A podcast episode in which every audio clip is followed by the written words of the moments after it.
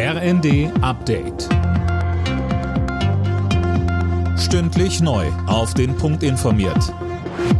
Ich bin Colin Mock. Guten Tag. Mit dem Tod der Queen ist ihr Sohn Charles nun automatisch König von Großbritannien. Er und seine Frau, Königsgemahlin Camilla, werden heute in London erwartet. Philipp Rösler, wie geht es dann weiter?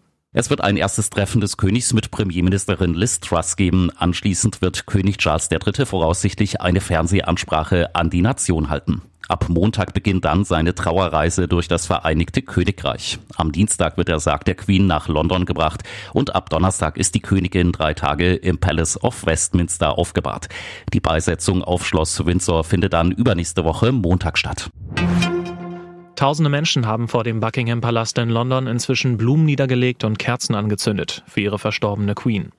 Aber nicht nur Großbritannien trauert, sondern die ganze Welt. Bundeskanzler Olaf Scholz sagte, Großbritannien hat seine Königin verloren, die Welt, eine Jahrhundertfigur. Ihre Regentschaft erstreckte sich über mehr als 70 Jahre, eine halbe Ewigkeit. Die Queen verkörperte das Beste unseres gemeinsamen europäischen Erbes, Demokratie und Rechtsstaatlichkeit.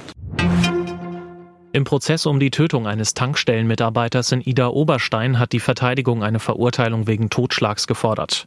Ein konkretes Strafmaß wurde nicht genannt.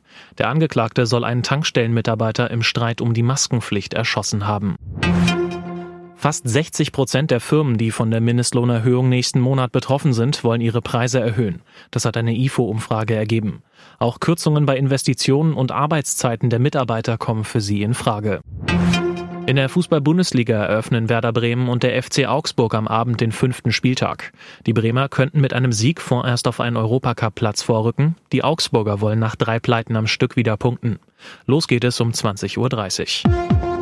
Alle Nachrichten auf rnd.de